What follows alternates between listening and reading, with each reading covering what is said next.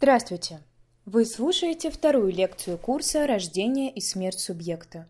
Напомню, что в прошлом эпизоде мы говорили о субъекте и субъектности в греческой традиции, а также Диана Эдиковна сформулировала ответы на следующие вопросы. Первый.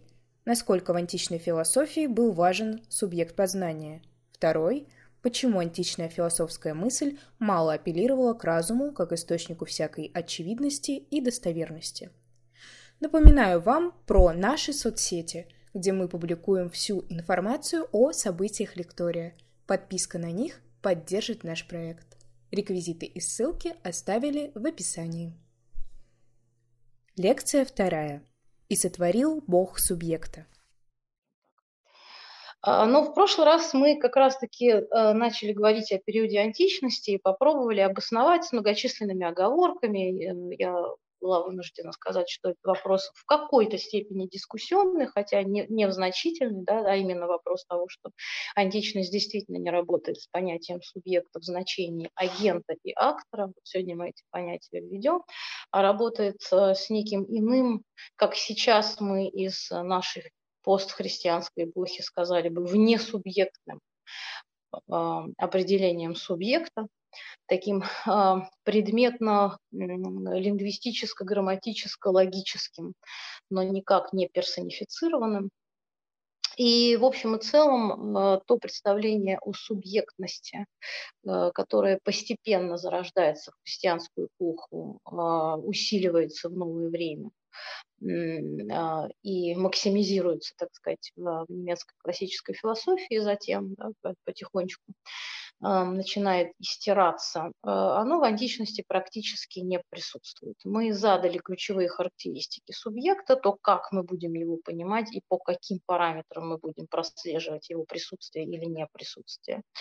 И э, далее э, последовательно показали, что все из этих заданных характеристик совсем не встречаются или едва встречаются, или проблематическим образом встречаются в, в рамках э, античной классической мысли. Ну, еще несколько слов догонку к прошлой лекции, да, то есть потихонечку переходя к христианской эпохе, напомним себе суть ну, ключевых значений этих понятий, которые мы будем использовать. Значит, ну, во-первых, слово «субъект», оно латинского происхождения, да, оно само по себе вне греческого свойства. «Субъектус» э, означает буквально э, «лежащий в основании». И э, вот именно в таком значении мы можем обнаружить циркуляцию понятия сущности у Аристотеля, гипокаименон, как мы в прошлый раз обозначили, собственно, греческую, греческое звучание этого слова. И э, сущность у Аристотеля входит в ключевой набор десяти категорий и носит несколько привилегированных характеров. Вот некоторой привилегированностью ограничивается да, роль э, этого этой категории.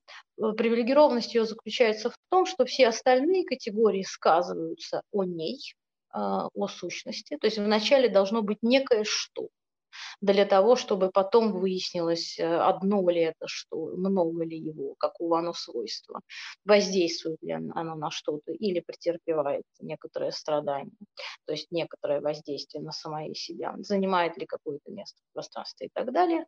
Все это в э, качестве неких лингвистических и вместе с тем логических а, уточнений осмысленно только в том случае, если вначале выведено некое что.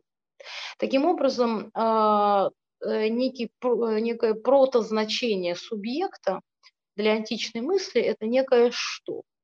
То, что есть неким начальным актом, и то, э, и, и то, что в качестве некого есть, обрастает некоторыми характеристиками, неким как, сколько и так далее. А, вот, э, кстати говоря, с этим значением субъекту, с значением э, да, лежащего в основании и вообще говоря некого что, то есть некой сущности. Да, эм, э, лучше всего по-прежнему да, мы встречаемся нагляднее всего с в современном английском языке, где по умолчанию слово subject а, именно в латинизированном, да, с латинизированном корне означает именно предмет. А, и требуется дополнительные усилия для того, чтобы, проясняющие усилия для того, чтобы оговориться, что э, субъект будет использовать subject. Да, subject будет использоваться не в значении э, некого предмета, а в значении немецкой классической философии, в значении некого агента. И английский язык в данном случае, как, может быть, более близким образом э, расположенный к латинским корням, лучшим образом передает эти разночтение, потому что в английском языке есть слово agent, и если мы хотим передать э, смысл понятия субъекта в том классическом философском смысле, то э, нужно говорить именно agent, а не subject. Вот, но э, к, к значению предмета э, добавляется еще и некоторое значение а, того, что субстанциально, как сохраняется, как утверждается вот в античной мысли, что, что такое субстанциальность субъектности в любом совершенно грамматическом утверждении, собственно, субъект предикатной конструкции, как мы это знаем из э, логики. Что такое субъект предикатной конструкции? Это любое утверждение, когда мы говорим, что э, яблоко зеленое, яблоко кислое, яблоко э, висит или лежит. Э, в данном случае субъектом является то, что характеризуется. И когда мы говорим «гром гремит» или «волна набегает», то гром или волна в данном случае будут обладать качествами субъектности. Э, в значении, именно в значении, в первом значении вот этой субстанциальности, то есть того, о чем сказывается все остальное. Есть и второе значение субстанциальности, которое э, впоследствии будет сохранено, в том числе в христианской э, мысли. Второе значение субстанциальности означает некое самостоятельное онтологическое пребывание, некий самостоятельный онтологический статус.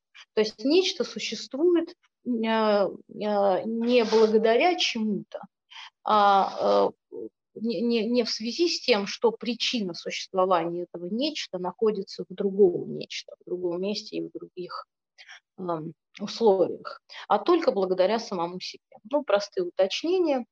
Э, например, реальность, да, вот наше понятие реальности, оно нагляднейшим образом иллюстрирует вот это значение субстанциальности, самостоятельной, самостийной, да, такой онтологической пребываемости, потому что обычно мы мыслим реальность так, э, а, а именно как, что если устраняются какие-либо условия наблюдения этой реальности, ну, один из способов обсуждать о реальности, ясно, что философия знает множество способов оспорить такое видение, но наша, если угодно, такая э, обыденно повседневная интуиция реальности, основанная на здравом смысле, подсказывает нам, что есть некая действительность, реальность, неважно, как мы называем, да, некое на самом деле, часто так можем сказать, э, которая сохраняется не, не, независимо от того, есть ли некий э, наблюдатель-регистратор, тот, кто констатирует это положение дел, да, пребывание в качестве реального или нет.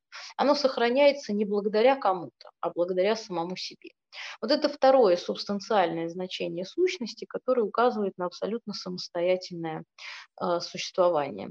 Э, здесь многое сделал Аристотель для прояснения этих вещей, и впоследствии схоластики, э, в, в том числе в средневековой философии, в весьма употребимых, прямо-таки таких технически инструментальных, подручных да, для интеллектуальной работы по понятиях субстанциальности и акцидентальности, так называемых, да, использовались именно те разъяснения, которые оставил Аристотель. Что подразумевается под субстанциальностью и акцидентальностью? Субстанциально или существенно, как мы по-другому говорим, более такое прост, простое словечко, да, Э, если перевести с латинского, то субстанциальное и акцидентальное означает субстанциальное – это существенное или собственное. Акцидентальное – это второстепенное или превходящее. Говорится, к примеру, так. Некое качество является существенным. А, это значит, что мы говорим, что некое качество, некое качество является субстанциальным, это значит, что оно является существенным и собственным качеством. Или наоборот, мы говорим, некое качество является второстепенным, это значит, оно является, э, вернее, говорим акцидентальным, это значит, оно является второстепенным и превходящим. Ну, приведем пример. Ну, к примеру, там предмет, пример Сократ а, Бородат, вот Сократ в данном случае э, является э, субстанцией, его свойство бородатости – акциденция. Что это значит? Это значит, что если мы устраняем признак, э, акцидентальный признак, изымаем его из вещи, то вещь не перестает быть сама собой. В отличие от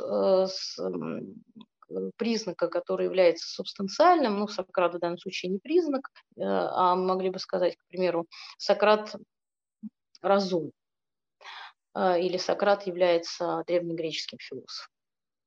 Вот если мы устраним э, признак разумности из определения Сократа или признак бытия древнегреческим философом, то, да, то в данном случае сама эта сущность, да, в данном случае Сократ, перестанет быть самой собой.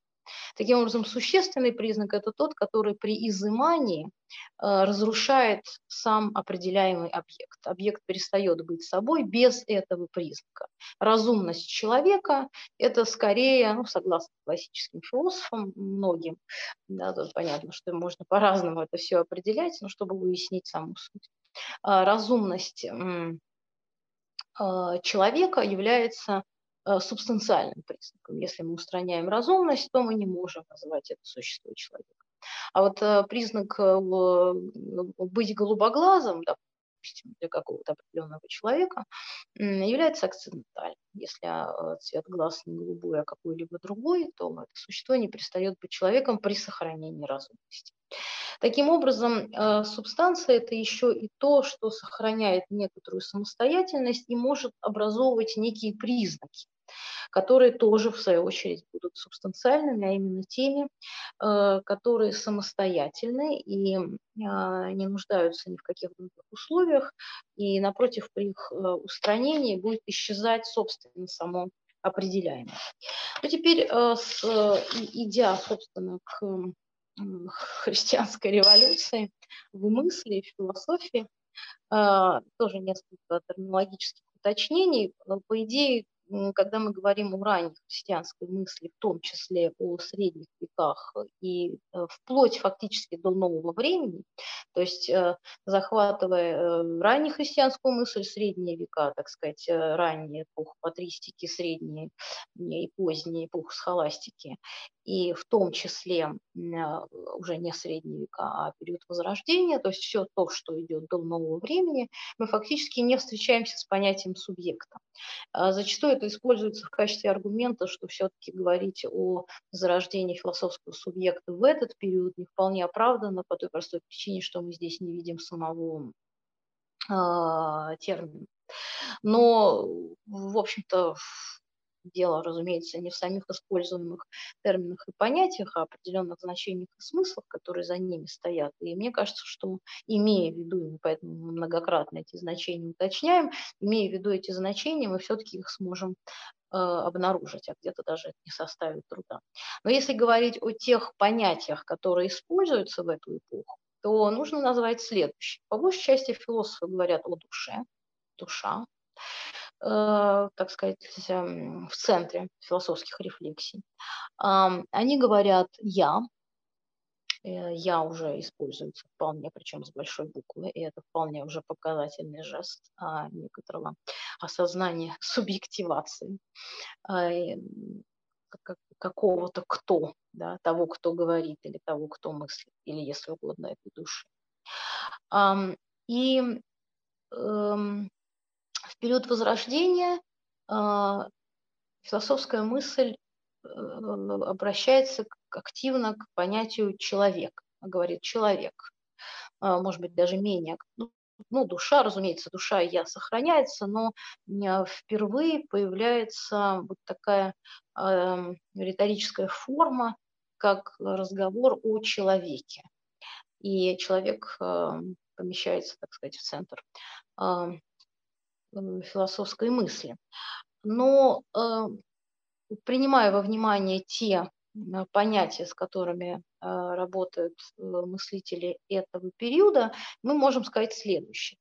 С сохранением того словаря, к которому они сами обращаются, а именно словаря, где циркулируют три ключевых слова, да, душа, я, человек, мы можем сказать, что фактически то, а, как они работают с этими понятиями, и фактически те смыслы и значения, которые они впервые начинают а, порождать и генерировать, укладываются э, в новый класс да, концептов, которые мы сейчас выведем на арену, а именно двух ключевых концептов агента и актора. То есть впервые субъект эм, от, эм, э, утрачивает свое, или, по крайней мере, это значение отходит в тень, утрачивает значение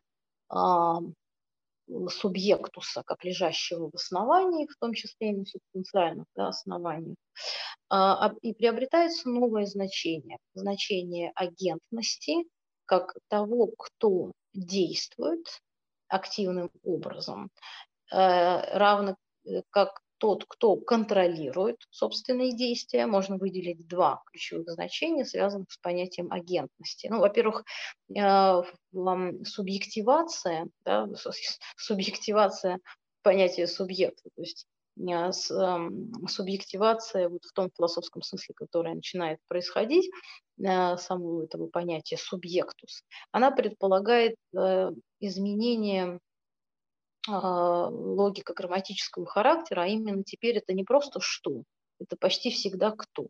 Со всеми сложностями отделения кто от что, но с легкостью интуитивно схватываем, впрочем. Если в античности сущность это что, даже если речь идет о неком кто, да, например, о бородатом Сократе, то агентность, э, равно как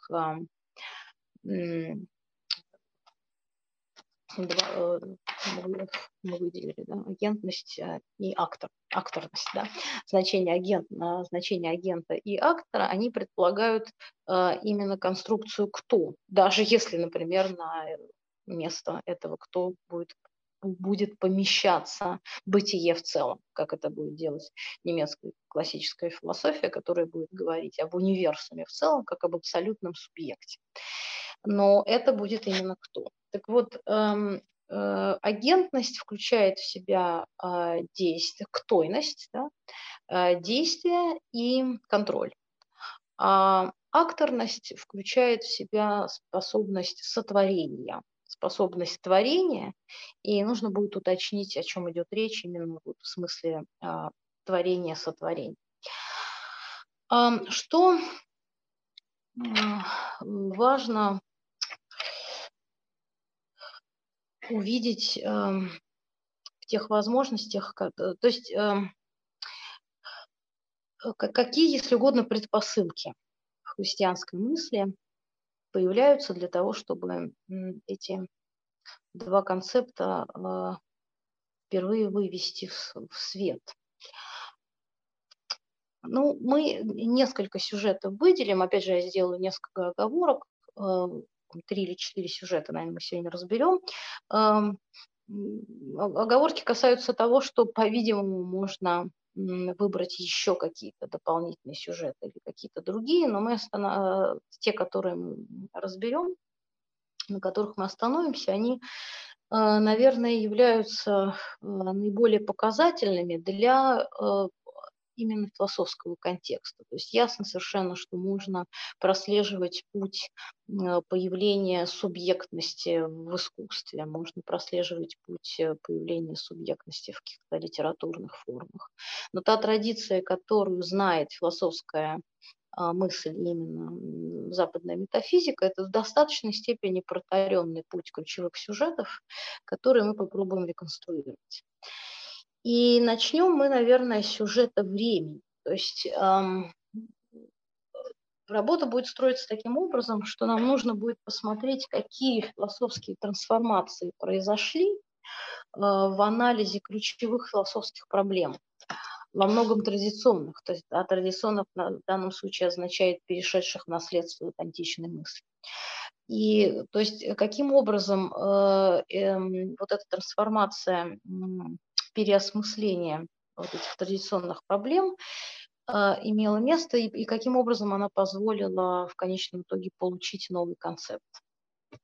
А, с одной главенствующей мыслью мы уже немножко знакомы с прошлого раза. Мы сказали, что вся а, античная философия, античная логика, да, античная мысль, она основывается на классической формальной силлогистической логики, на классических законах логики, не, не предполагает, что аксиомы мышления могут каким-то образом нарушаться. Вернее, если они нарушаются, то речь идет просто об остановке мышления и об отмене всякого мышления.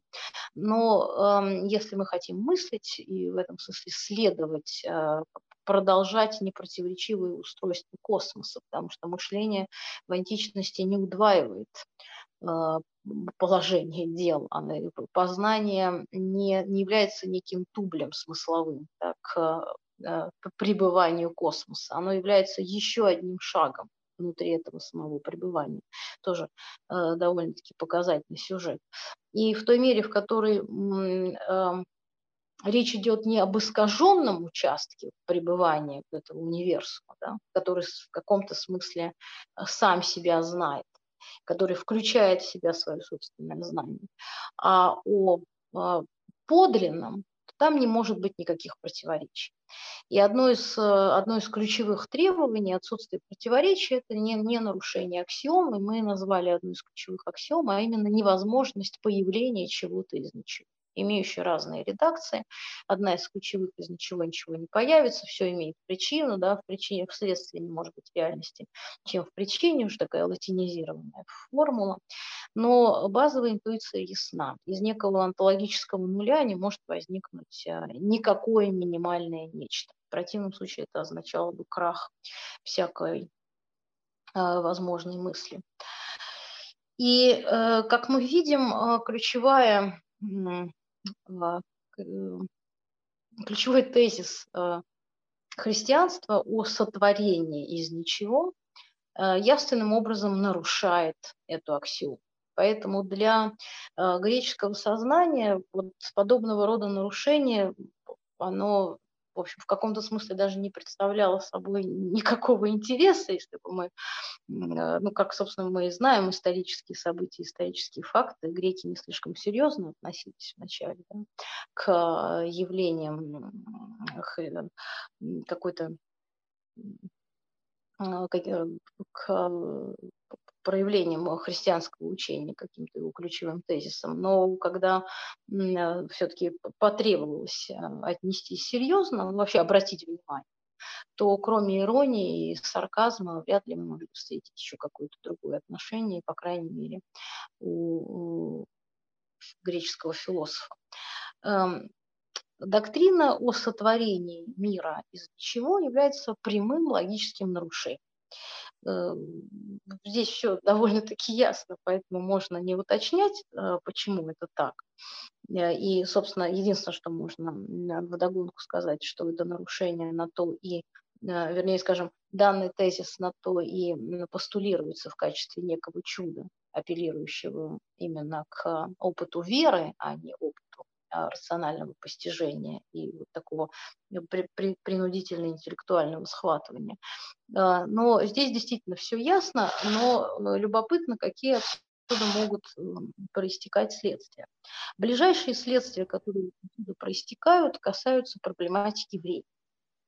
Дело в том, что проблема времени, э, в общем вполне культовая для философской мысли, по крайней мере, Неудивительно, что в античности она ставится, ну, наиболее системно она ставится Аристотелем, и им же и промысливается. Попробуем сказать, каким выводом он приходит. Но э, проблема времени, ее не, совершенно невозможно а, обойти в философии, но любопытно, что после того, как Аристотель выдаст свое собственное решение, а потом мы сейчас увидим, что будет происходить а, в христианскую форму и какое решение предложит Августин, после этого она надолго замалчивается. Именно, наверное, в силу а, какой-то глубинной парадоксальности. И потом она будет воссоздана в философии у Канта практически на тех же ну, глубинных, да, если брать самые схематические очертания, а не какую-то системную проработку, то на тех же глубинных основаниях, что и у Августина. Проблема времени э, и какая связь э, между проблематикой времени и а, субъектом, зарождением субъекта в значении агента. Значит, проблематика времени, эм, как ее совершенно гениально обнаруживает и э, ставит Аристотель, заключается в том, что э, ставя перед собой совершенно тривиальный вопрос в той редакции, в которой предлагает это сделать Аристотель, а именно принадлежит ли время к числу существующих или несуществующих вещей, так спрашивает Аристотель, мы мгновенно оказываемся в радиусе действия тягчайшего парадокса и одних сплошных противоречий. Сейчас э, мы их увидим, но обратим внимание на саму редакцию постановки вопроса Аристотелем. Принадлежит ли время к числу вещей? То есть а, а, на что здесь имеет смысл обратить внимание? Ну, ясно, что речь не идет буквально о вещественности в значении, допустим, материального объекта, хотя а, это не исключается Аристотелем, по-видимому, да, ну, в той мере, в которой мы имеем право интерпретировать, конечно, все это сохранившееся наследие, но, по-видимому, не будет большой ошибкой, если мы скажем, что, по крайней мере, в, на этапе задавания вопроса, ну, возможно, так сказать, физическая интерпретация времени не исключается. Другое дело, что в процессе рассуждения она, конечно, отбрасывается. Но даже если речь не идет о вещественности значении физичности, то ясно, что в такой постановке вопроса к числу существующих или несуществующих вещей могли бы вместо вещи поставить что-то более абстрактное, э, предполагающее, по крайней мере, потенциально некоторую нематериальность, например, сказать объект. Относится ли время к числу э, существующих или несуществующих объектов. Но очень важное здесь значение все равно никуда не денется. Важность заключается в том, что в такой редакции оч- очевидно, что о, о времени спрашивается как о чем-то объективном. И что значит объективно? Вообще словечко объективное э, такое не очень благодарное в этом смысле, потому что ясно, что мы его тащим из нового времени, до которого мы еще не доросли, и поэтому пояснять, как не только античность, но и христианство с помощью вот этого словаря не вполне корректно. Но а, что имеется в виду? Имеется в виду, что о времени мы спрашиваем как о некой присущей самому космосу, если угодно, а самому сущему характеристике. Как если бы мы спрашивали, хорошо, а, вот нечто есть, можно, может быть, даже вполне себе парменидовском духе, а, бытие, которое есть. А длится ли оно? Ну, мы знаем ответ Парменида, что бытие есть и, конечно же, не длится. Но Аристотель, который в данном случае выступает на стороне здравого смысла и пишет, э, к слову сказать, ну, разбирает проблематику времени, равно как проблематику места в своей физике, а не метафизике. Еще один аргумент в пользу того, что о времени спрашивается как о чем-то объективном в значении некой э, природной характеристики, в значении, ну, как бы протофизического чего-то то вот эта редакция очень показательна. Итак, о времени спрашивается как о чем-то объективном, как о некой характеристике в структуре, в которой существует все сущее. Как если бы мы сказали, что космос не просто есть, но еще и почему-то он себя развертывает. Такова его, таково его фундаментальное свойство. Но э, данная редакция, она, она и помимо вот этой своей а, помимо того, что она презентирует то поле, внутри которого будет происходить разбор. Э, сам, сама эта редакция, она еще показывает, собственно, то противоречие, которое нащупал Аристотель. А именно далее он говорит, что в отношении любой существующей вещи мы можем сказать, что существует она потому, что а, все ее части, если какая-то вещь существует, он говорит, то либо все ее части существуют по вполне себе понятным логическим требованиям. Если есть дерево, то у дерева есть и корни, и верхушка, и ствол либо хотя бы какие-то части, да, худой конец, хотя это уже гораздо труднее мыслить, почему одни, если одни части существующего существуют, а другие части существующего не существуют, то как же существует то, что существует? Ну, по-видимому, речь идет о чем-то становящемся, то есть о неком становлении, когда одни состояния перестают существовать, да, момент развития например, дерева, дерево в развитии, к примеру, а, допустим, ну, если прорастал из какого-то семени, то семя уже не существует, но дерево все-таки существует. Так вот, а, хотя бы какие-то части всякого существующего объекта, предмета, вещи должны существовать. Время же, говорит он, совершенно непостижимо в данном случае, потому что ни, одно, ни одна из его частей не существует. Прошлого уже нет, нельзя сказать, что прошлое есть. В противном случае мы были бы синхронизированы с событиями прошлого, и здесь сейчас у нас происходили бы события далекой старины. А, будущего еще нет, э, по вполне очевидным характеристикам этого будущего. Оно вообще не определено. Его не просто нет, а в каком-то смысле не ясно, каким оно может быть и каким оно будет, когда оно все-таки будет, в отличие от прошлого, которое все-таки более-менее определено. А настоящее же, за которое может зацепиться наша мысль, настоящее является исчезающим малым и ничтожно малым мгновением, которое на первый взгляд, если а, не погружаться, так сказать, в анализ этого самого а, настоящего, кажется существующим, как если бы мы схватывали его неким таким цельным, не, не, неопределенным гештальтом. Но если мы начинаем углубляться, мы понимаем, что настоящее проваливается, как и предписывали Илиаты, в некоторую неприятную бесконечность, потому что определить э, это настоящее, объективировать его в качестве некоторого момента схватывания не удается. Оно целиком раскладывается э, на несуществу... не, не, не возникшее будущее, либо за закончившееся прошлое, когда мы пытаемся поймать настоящее не как часть прошлого и не как часть будущего, мы терпим фиаско, потому что проводя эту феноменологическую работу, что, собственно, для того, чтобы удостовериться в правоте вот этих всех философских изысканий, нужно просто попытаться проделать это самостоятельно, и, скорее всего, тогда ясность тут же появится. То есть сесть и попытаться феноменологическим образом сосредоточенно э, э, поместить некий момент настоящего, некое мгновение перед настоящего перед собой. И фенологически это нам не удается. Но это, э, но, э, э, так сказать, э, задать границы настоящего не удается и логически.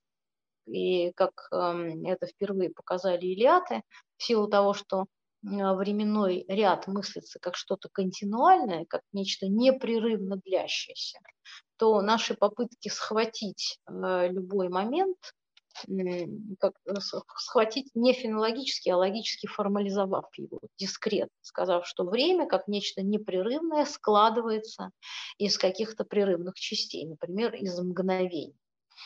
А, ну, ясно, что речь не идет о, о секундах и миллисекундах, потому что это некий искусственный способ а, считать время, э, и нас интересуют те мгновения, которые, собственно, считаются таким способом, но это видно уже даже и на самих секундах и миллисекундах, поскольку как только мы пытаемся а, непротиворечиво сложить время из секунд и миллисекунд, мы обнаруживаем, что так, как, так же, как между одной миллисекундой и другой миллисекундой должны наличествовать некие милли-миллисекунды, да, а между двумя милли-миллисекундами а другие э, две милли, милли, миллисекунды, а, и, конечно же, не две, а в пределе а некоторой бесконечности, мы понимаем, что никакое исчисление времени в, в качестве дискретного складывания частей, которые должны были бы привести к некому континуальному ряду, э, невозможно. И поэтому настоящее еще и в этом смысле оказывается некой, некой химерой, а, чем-то неуловимым и не схватываемым. Поэтому Аристотель совершенно замечательно проблему времени ставит, и мы знаем, к каким выводам он приходит. Мы не будем разбирать, так сказать, их релевантность и философскую силу, но просто скажем, что его собственный ответ заключается в том, что время есть да, число движения, число как некая абстракция, это не то число, которое может э, показаться связано, вот, э, собственно, с тем, как мы считаем время. Да? Это скорее действительно некая абстрактная числовая а, линия, которая с сохранением всех вот этих парадоксов а, эм, счета этой самой э, числовой линии, но тем не менее это есть то, с помощью чего вообще возможна э, осмысленная фиксация движения. То есть в каком-то смысле Аристотель готов сказать, что эм, наглядной физической объективной характеристикой сущего является движение но движение не есть время, он уточняет, и с ним тут э, можно только согласиться. Разумеется, движение является временем, потому что движение можно остановить, опять же, нужно обратиться к мысленным экспериментам. Э, движение можно остановить, а можем ли мы остановить время? Нужно попробовать это сделать, и мы увидим, что время никак не останавливается. Да? Можно мысленно представить некий поезд и с легкостью его притормозить какой-нибудь из мысленных станций.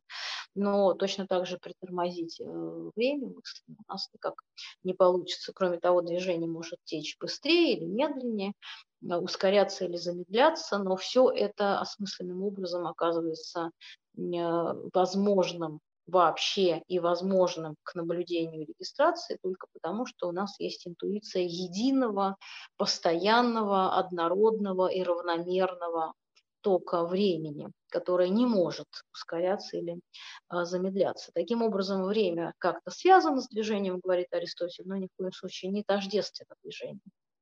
Но тем не менее, время есть некое объективное число этого движения. То есть э, нек, некий числимый э, ряд, э, который эм, является вот тем идеальным дублем, да, если угодно, как, примерно таким же, каковым является число, позволяющее анализировать и понимать наличие единичных предметов в мире. Так же, как мы говорим, есть э, два э, яблока и а, две телеги, и э, если прибавить два яблока к двум телегам, то что получится? Да? Четыре чего? Когда мы вот понимаем, что Э, при складывании разнообъектных предметов их не получается уместить в одну группу, да, то есть 4 э, в данном случае является чистой абстракцией, то нечто подобное подразумевается Аристотелем в случае времени. Это есть некая абстракция, некая числовая абстракция дления, сама по себе длимая, но что для нас важно, да, в данном случае, чтобы все-таки не углубляться в разбор э, аристотелианской теории времени, для нас важно именно то, что оно является объективным, то есть присущим самому мирозданию. Само мироздание таково. Э, подходя к, к Августину, а именно к христианской эпохе, почему Августин? Августин блажен.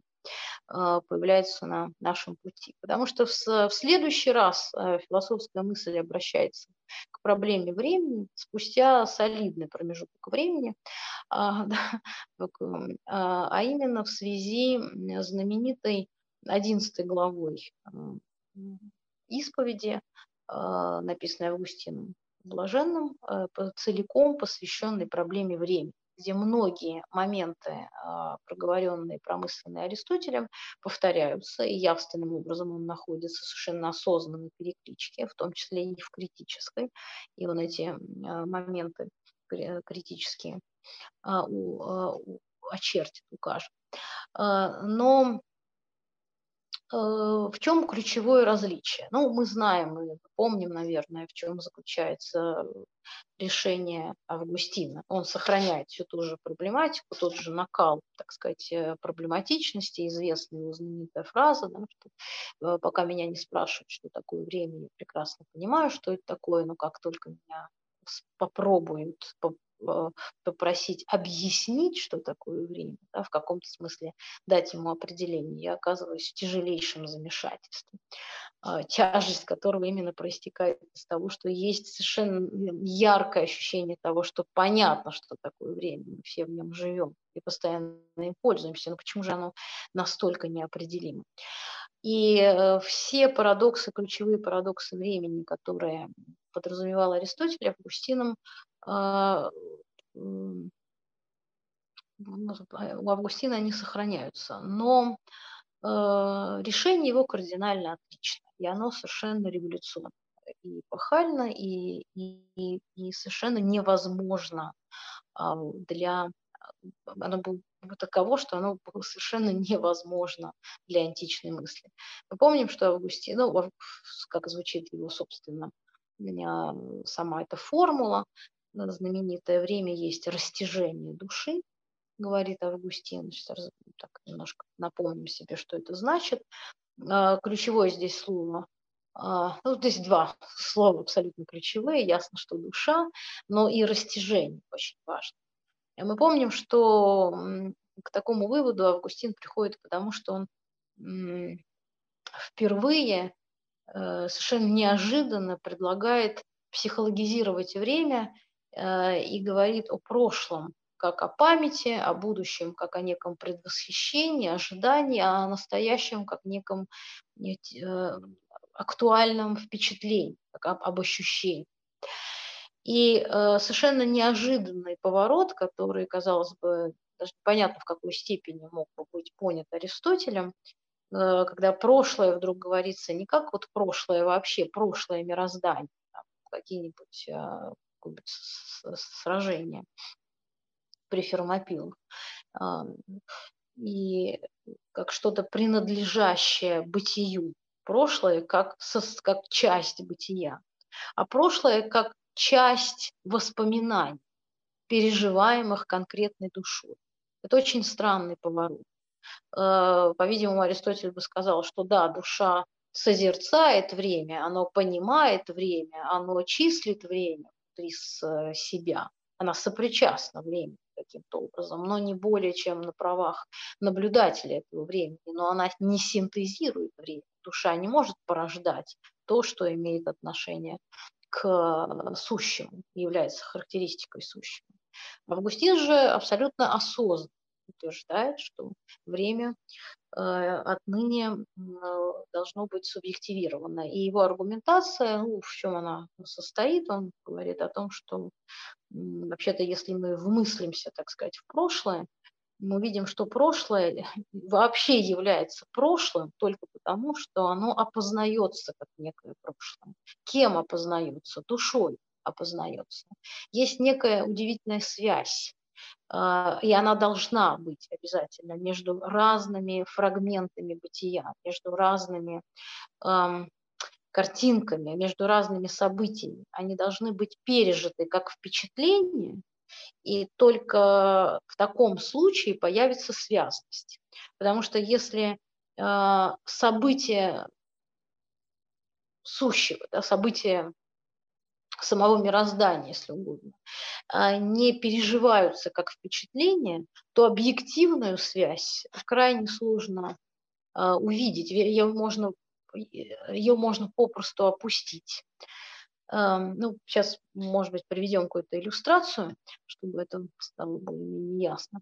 А, одним словом, окончательный вердикт Августина заключается в том, чтобы сказать, что душа именно синтезирует она не просто ее, его распознает, она его некоторым образом порождает и вне души, чему принято говорить о том, что Августин впервые субъективирует время, мы знаем, что потом эта линия будет подхвачена а, Кантом, ну и сохранится в феноменологии а, у Гусселя и, в общем практически любой другой феноменологии.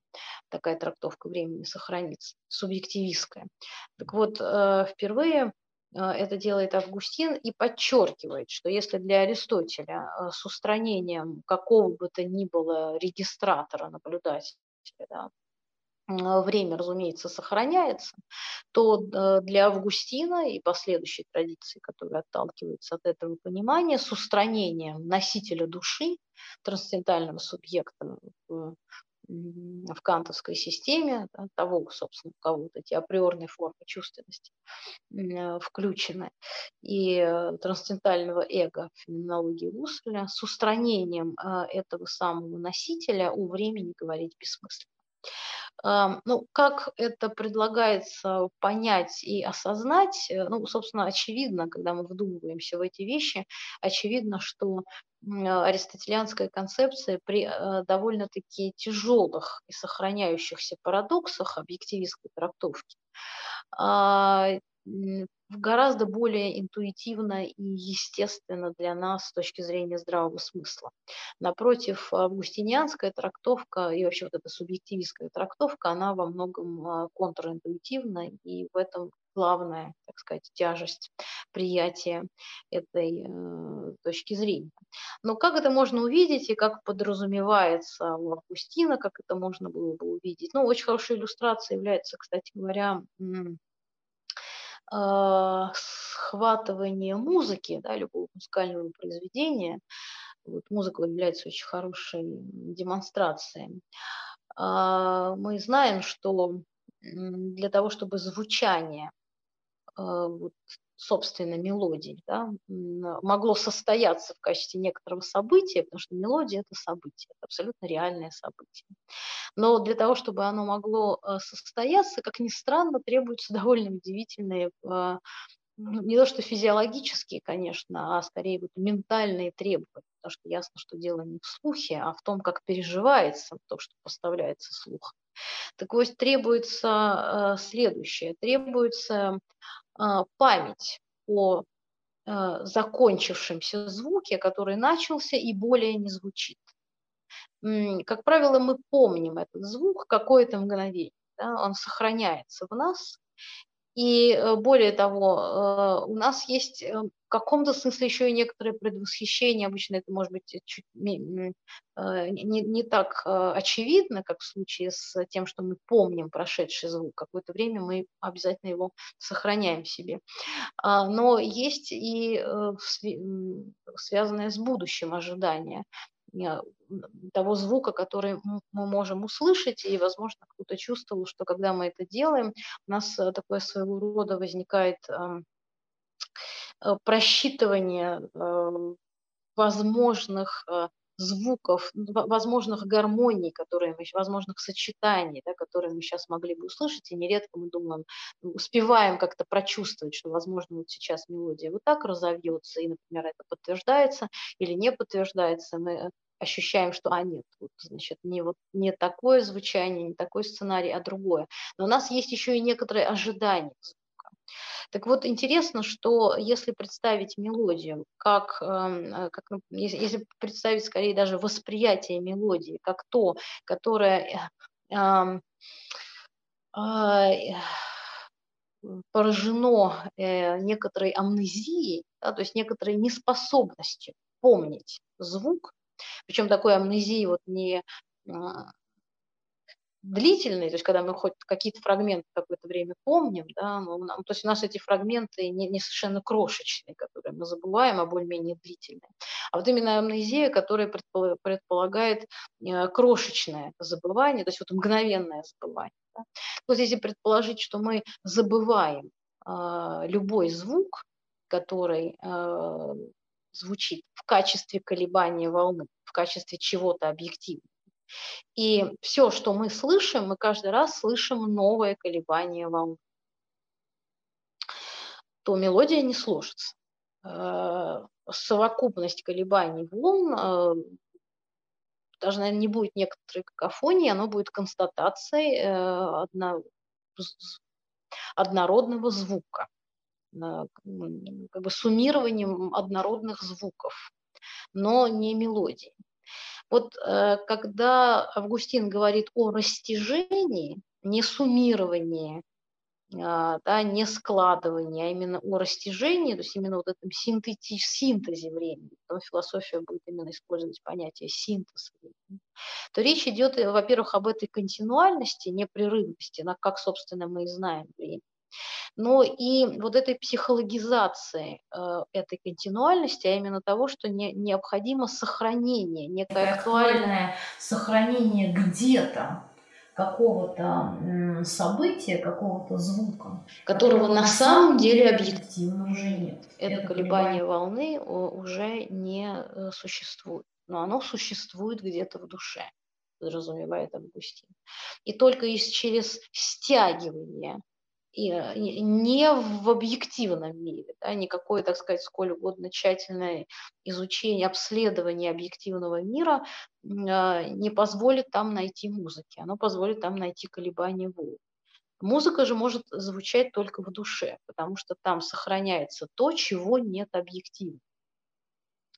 Поэтому э, формула «время есть растяжение души» эм, необходимо предполагает вот эту субъективацию, а именно некоторое внутреннее измерение, то, как мы об этом говорили в прошлый раз. Субъект – это тот, который вне находим а, посреди, так сказать, а, бытийного сущего, он не, не, не в том же мире, где вещи, не в том же мире, где колебания волн.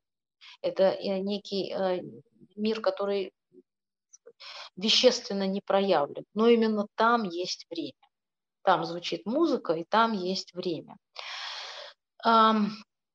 Э, другой момент, который здесь э, важен для Августина, это момент э, вот, привилегированного, статуса, привилегированного статуса настоящего. Это тоже очень похоже на э, Аристотеля. Аристотель вынужден был тоже сказать, что прошлого ни в каком смысле нет, да, будущего тоже ни в каком смысле нет, поэтому время приходится складывать из моментов теперь. Ну, по-гречески, да, моментов сейчас. Время есть совокупность моментов теперь, так вторая редакция Аристотеля, ну, сейчас она нам как раз не важна.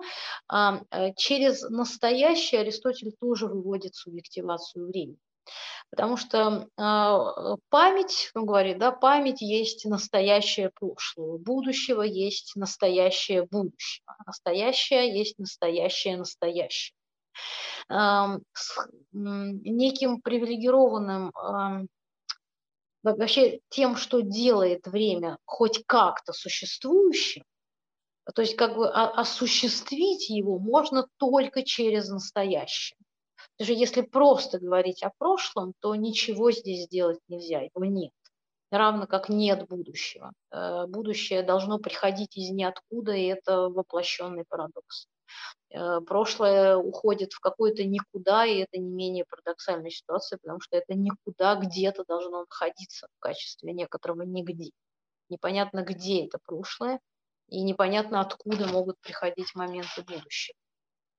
Но э, чтобы не капитулировать э, перед этой трудностью и не объявить время несуществующим, а несуществующим некой фикцией, да, как это и сделали Илиады, чтобы не мучиться, а, Августин, здесь он вторит Аристотелю, говорит, что а, антологизировать время можно хоть как-то, это ясно, что это тоже совершенно компромиссный путь, но хоть как-то через а, настоящее. Потому что настоящее представляется неким более-менее существующим.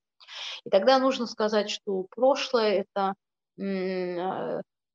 то, что дано здесь в качестве, здесь сейчас в качестве этого прошлого. И то же самое будущее. Оно здесь сейчас как бы дано в качестве будущего. Но как это можно сделать? Опять же, через некоего кто, для кого это существенно.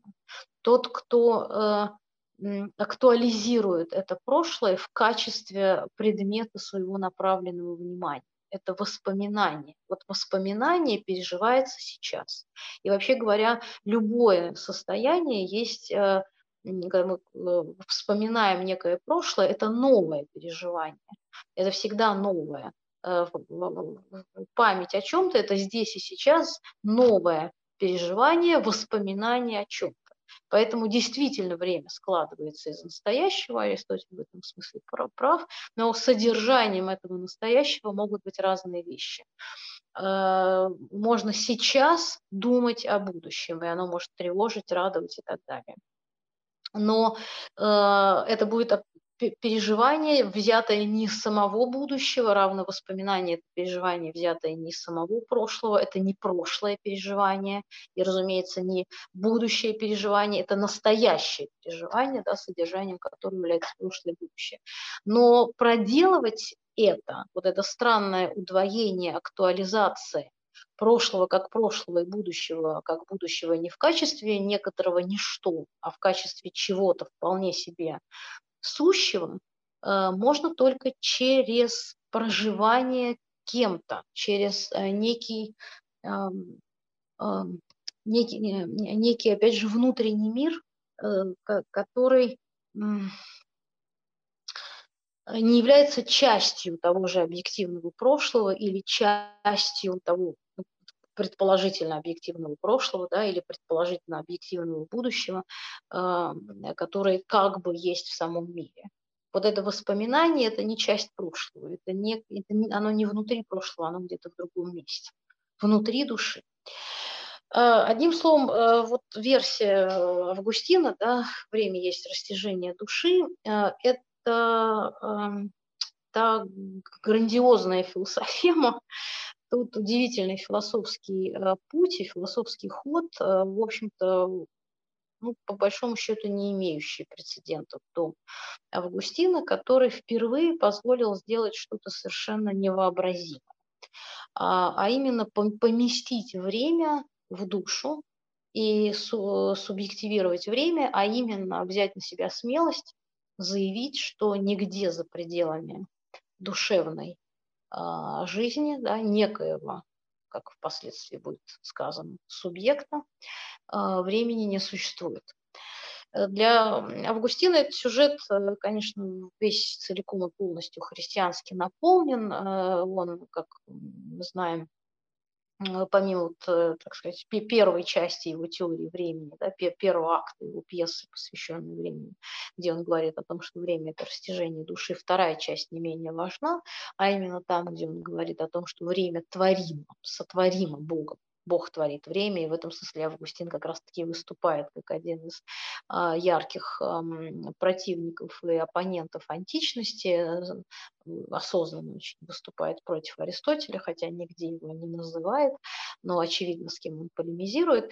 И когда он в таком немножко саркастическом ключе говорит о том, что греки а, упустили самое важное, именно то, что, конечно же, мир не мог существовать вечно, согласно, наоборот, античной мысли, согласно, опять же, законам логики, как мы это читаем, опять же, у того же Аристотеля, время, э, мир, конечно же, не возникал во времени и в пространстве, и в этом смысле не уничтожится, потому что, как говорит Аристотель, период до времени, да, равно как период после времени, являются частями одного и того же времени.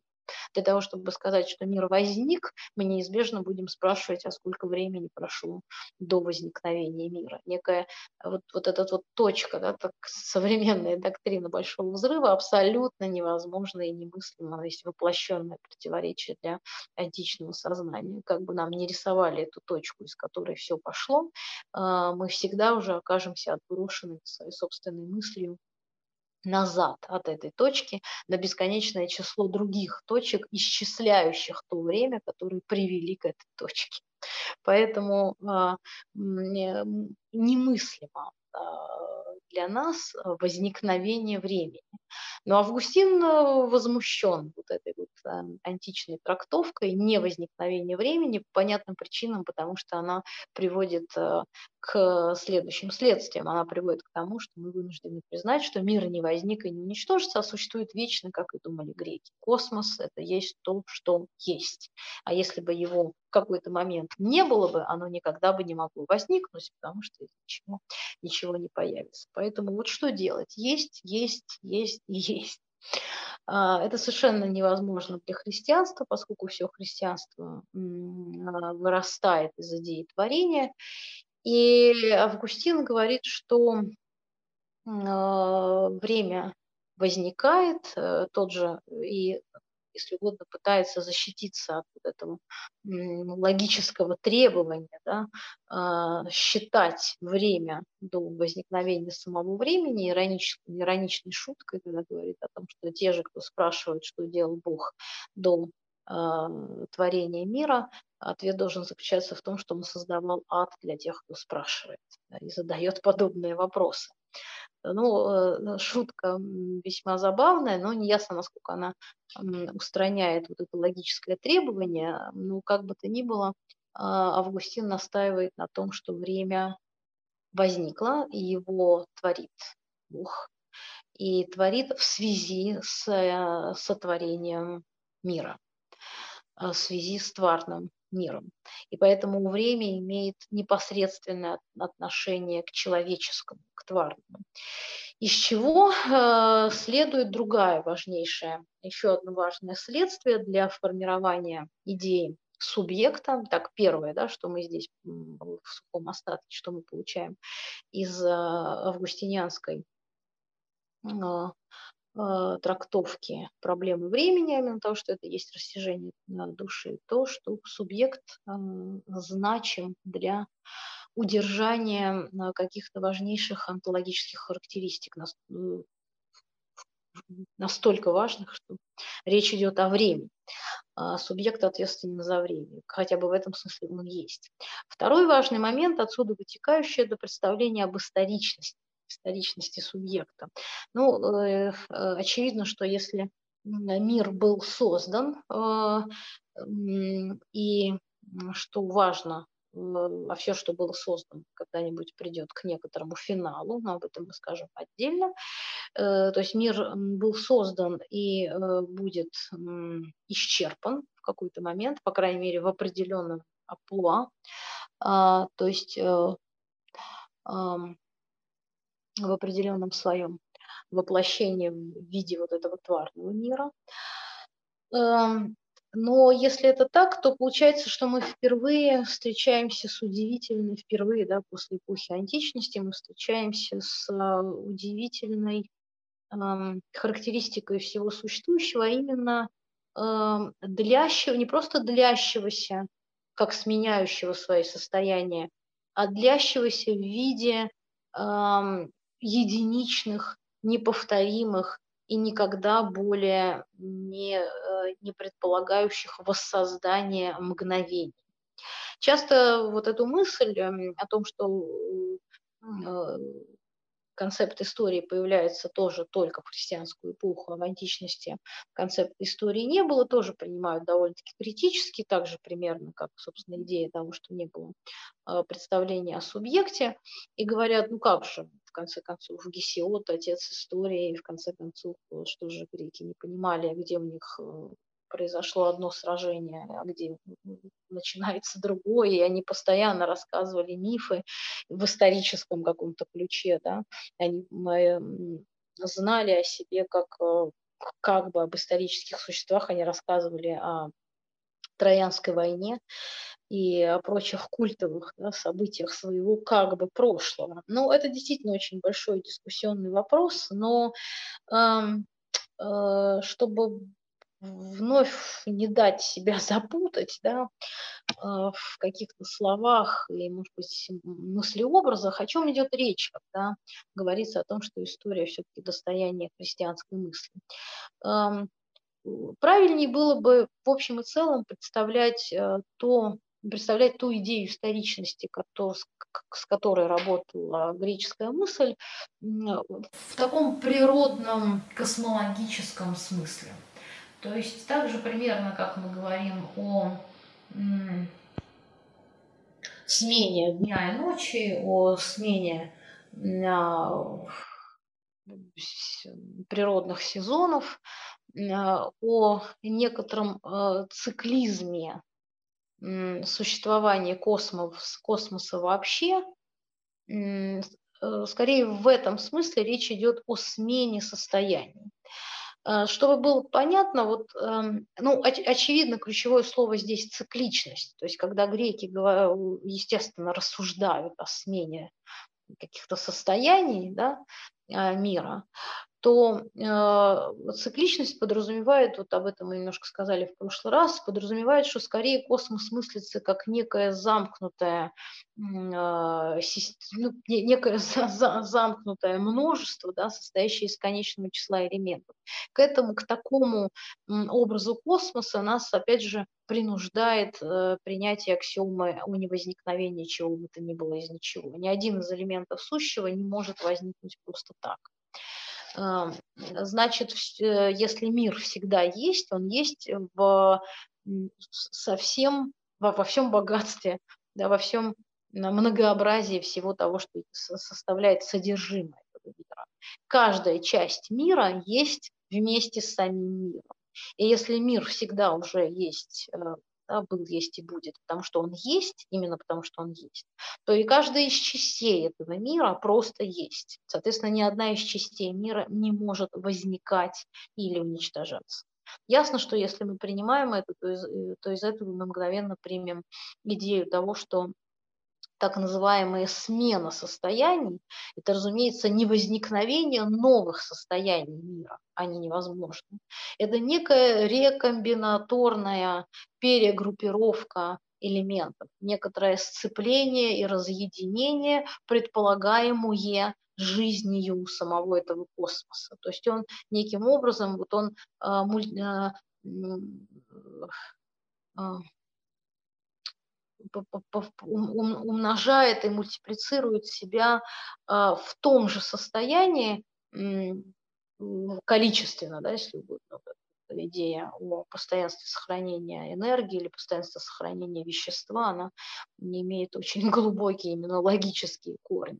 То есть космос сохраняет себя в, в, во всем объеме своей содержательности, но сменяет состояние так, как предполагается сюжетом э, самого этого космоса.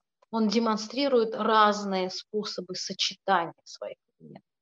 И так называемая история есть не что иное, как демонстрация разных способов сочетания своих собственных частей. Ясно, что та история, которую мы знаем а, в том значении, в котором мы пользуемся сейчас, и в том значении, в котором она ну, вообще-то в качестве довольно-таки молодой науки появляется где-нибудь э, в 18 и 19 веке, в 19 веке, даже в конце 19 века в школе наукантианцев даже возникает целая проблема такого дисциплинарного свойства, каков статус а, истории как научного знания, и что это такое но история в виде а, некоторого способа а, осмыслять а, мироздание э, появляется только в христианскую эпоху. Благодаря, только в христианстве, да, благодаря э, стартовой вот этой вот э, максиме у возникновения чего-то из ничего, и, и идеи того, что э, мир, который единожды возник, потек вперед от некого начала к некоторому концу. И если он движется от некоторого начала к некоторому финалу, то каждое из мгновений этого движения является абсолютно новым.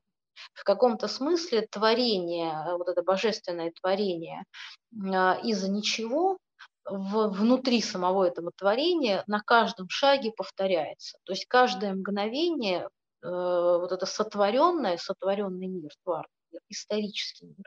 Каждое мгновение он повторяет вот это сотворение, повторяет этот а, удивительный акт сотворение, как возникновение какого-то нового события, того события, которого ни в каком смысле раньше не было. Это возникновение именно нового события.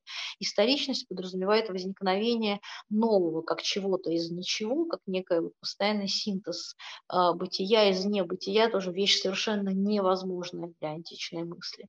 И в этом смысле каждое событие является уникальным, единичным и неповторимым. И случай, ну, случайным не в смысле э, того, что оно э, как бы совершенно недетерминистично, а, а случайным э, в смысле вот своей, вот, э, как принято говорить, контингентности, то есть случайности в смысле своей однократности. Оно э, не является репрезентацией, как красиво мы говорили, что любой нарисованный на песке или на доске или на бумаге треугольник есть э, один и тот же треугольник в каком-то смысле, да, нет новых треугольников. Каждый треугольник, с которым мы встречаемся, является э, редубликацией, повторением и даже тождеством, одним и тем же треугольником, единственным возможным а, идеальным абстрактным треугольником.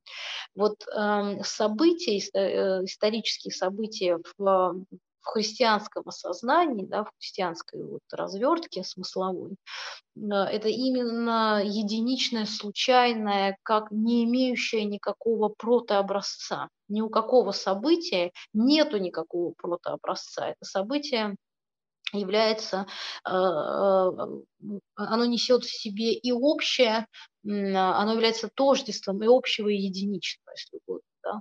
А, а напротив, античная мысль мыслит э, всякое событие как вот, скорее по аналогии с вот этими с любыми абстракциями, да, как с некоторыми треугольниками. То есть ясно, что, наверное, мы видим много разных треугольников в мире, но их смысл только лишь в том, чтобы воплощать один единый абстрактный треугольник. И в этом смысле истории нет. Потому что всякое событие, оно значимо, э, значение этого события только в том, чтобы воплощать некий космологический смысл, который уже есть. Напротив, э, э история в в христианской интерпретации это есть совокупность событий, э, где каждое отдельно взятое событие репрезентирует только самое себя. Оно э, единственное и однократное. Никаких протообразцов и прототипов у этого события нет. А, но э, если так, тогда получается, что человек, душа, которая в первую очередь а, берет на себя, вернее, сама становится вот этим а, удивительным порождением чего-то а, из ничего, душа является неким чем-то воплощенным историческим по преимуществу. Да? То есть сама душа по природе своей исторична. И в этом смысле все ее состояния, те состояния, которые проживает душа, как некая микро, как некую микроисторию как некое вот э, миниатюрное историческое повествование. Все события этой жизни тоже, в свою очередь, историчны, а именно единичные, неповторимые, а именно возникают как а, нечто из ничего. И это совершенно уникальная ситуация вот этого дления, опять же, дления некого внутреннего мира, который живет по э, другим законам, по законом, отличным от э, какой-то повторяемости, которую можно увидеть в физическом мире, от той повторяемости, которая, например, может быть обнаружена в природном мире. А, потом эту мысль э, подхватят э, уже очень, существенно более поздние философы, о которых речь впереди, Гегель, разумеется, первый приходит на ум э, в этой связи, э, а именно, когда скажут, что только человек историчен, и зачастую тоже эта идея а, встречает некоторое непонимание, потому что говорят, что ну как, ну в природе природа тоже в каком-то смысле, да, если воспользоваться словарем Гегеля диалектично, мы знаем, что целое такое разночтение возникло а, в, в связи с такой интерпретацией историчности э, или неисторичности природы и э, историчной возможной привилегированности человека. И такой замечательный философ, как Александр Кожев, сыграл э, огромную роль в том, чтобы придать именно вот такой радикализм, очень радикальное звучание идеи того, что именно человек историчен, и так нужно понимать Гегеля, так нужно читать всю гегельскую философию, а природа а, не историчная, обосновывает эту мысль тем, что несмотря э, очень, так сказать, вот в этих а, а, антично versus христианских терминах, э, объяснял э, таким образом, что если мы присмотримся к кажущейся да, историчности природой, ну, потому что она же развивается, она как бы длится, и Гегель, в общем-то, и говорит, что она диалектична. Но Кожев призывает нас к тому, чтобы не считать природу диалектичной, потому что вот эта ее так называемая длительность служит одной единственной цели – к воспроизводству с а, самой себя, к повторению себя в тех же формах, а, в которых она существует. Он говорит, что природу нужно мыслить как вот спинозистскую канатус, то есть некоторое самосохранение. Природа имеет цель самовоспроизвестись и самосохраниться. А, ну, как если бы мы говорили, да, что из берез не рождаются пальмы, а пальмы не перерождаются в дубы, и кошка, скорее всего, рождает котят, а не щенят слонят. И, и э, только человек, да, если сравнить вот эту как сказали бы греки, Кожев здесь готов подхватить эту мысль, циклическую последовательность смены природных состояний, да, а, мало чем отличающейся вот от э, смены состояний природы. А, вот если сравнить ее с а, человеческой длительностью, то мы увидим, что человек не просто длит какие-то свои состояния, он радикально отменяет свои прошлые состояния, и э, ему доступна полная трансформация, если по какой бы то ни было причине он пожелает это сделать, то ему доступна радикальная трансформация каждого из своих состояний вплоть до полной отмены. То есть он может э, э, полностью изменить обстоятельства своей жизни, он может изменить, э, так сказать, свои ценности, взгляды и позиции, если пожелает это сделать. Он свободен и властен выбирать любое из доступных решений. И, так сказать, квинтэссенцией вот этой способности человека к самоотмене, не к самовоспроизводству, а к самоотмене является, по мысли Кожева, его способность к самоубийству. Вот в той мере, в которой только человек, тоже, может быть, дискуссионные вопросы, натуралисты сразу начинают спорить, но мысль, мне кажется, в общем, все-таки довольно-таки убедительная. В той мере, в которой только человек а, способен к некоторому суициду, а, то есть полному а, уничтожению с любой всей своей истории, он, в общем-то, вполне и доподлинно историчен. Э, поскольку здесь действительно речь идет о новом событии, а не о, э, так сказать, э, демонстрации разных комбинаций внутри одной и той же системы. Ну вот следующий сюжет, он как раз-таки э, напрямую связан и со временем, и со историчностью, ну, по крайней мере, вытекает одно из другого. Э, это еще один э, важный концепт, который стали осмыслять христианские философы, для них это было очень важно, а именно концепт свободы воли. Ну, вообще, э, почему мы именно останавливаемся вот на этих сюжетах, да, ну, пару слов. Мы Значит, вот взяли сначала время, из времени вытекает представление об истории. Мы понимаем, что это не просто наугад, случайно взятые философские сюжеты, это те сюжеты, которые напрямую связаны с философским осмыслением христианской веры. Потому что христианское учение говорит нам о творении чего-то э, мира из ничего, а значит э, о творении во времени, о некотором длении этого творения, поэтому а, из одной только, так сказать, христианской каноники, если угодно, да, можно, э, не, даже не можно, а необходимым образом мысль приходит на эти философские вопросы. И э, вопрос о времени для Августина возникает, ну, в каком-то смысле не только или не просто потому, что он философ, и принято разбирать проблему времени, потому что это философская проблема, а скорее потому, что он христианский апологет. И а, располагаясь в направлении христианской веры, он задумывается над тем, какой можно было интеллектуальное, рациональное обоснование предпослать этому расположению. Вот. И следующий вот такой очень показательный сюжет – это сюжет о свободе воли, тоже напрямую связанный именно с христианским учением, с самой вот идеологией э, христианства. Почему это важно? Потому что человек э, в пределах христианского учения есть тот, кто находится в некоторых этических отношениях с Богом, если да, так это можно сформулировать, а именно он есть тот, кто э, может э, уклоняться от э, некоторого замысла или божественного, или следовать ему, но в любом случае он есть тот, кому сам Бог может испытывать либо ощущение, либо отношение Э, некоторого поощрения, некоторой благодарности, э, либо некоторого наказания и э, некоторого воздаяния.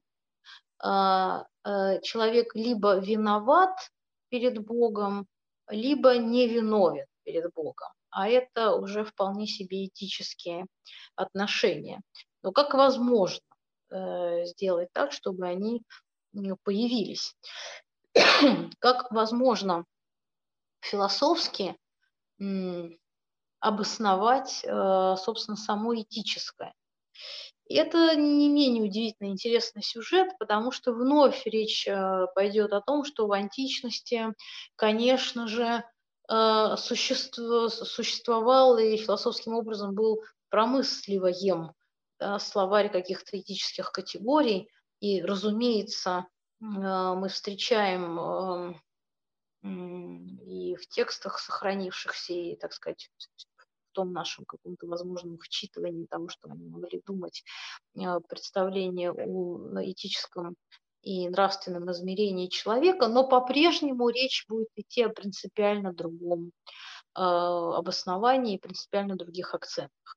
Важнейшим для христианского толкования свободы воли является идея о именно как это и сказано в самой конструкции, да, свободы воли, э, о свободе э, некого э, нашего инструмента души, а именно воли, которая совершает поступки и, совершая их свободно, может быть оцениваема этическим образом. То есть вообще этическое измерение в человеке появляется и осмысленно, да, о нем можно говорить только в том случае, если мы подразумеваем, что человек совершает те или иные действия свободно. Что значит свободно, если вдуматься, опять же, философски в идею свободы?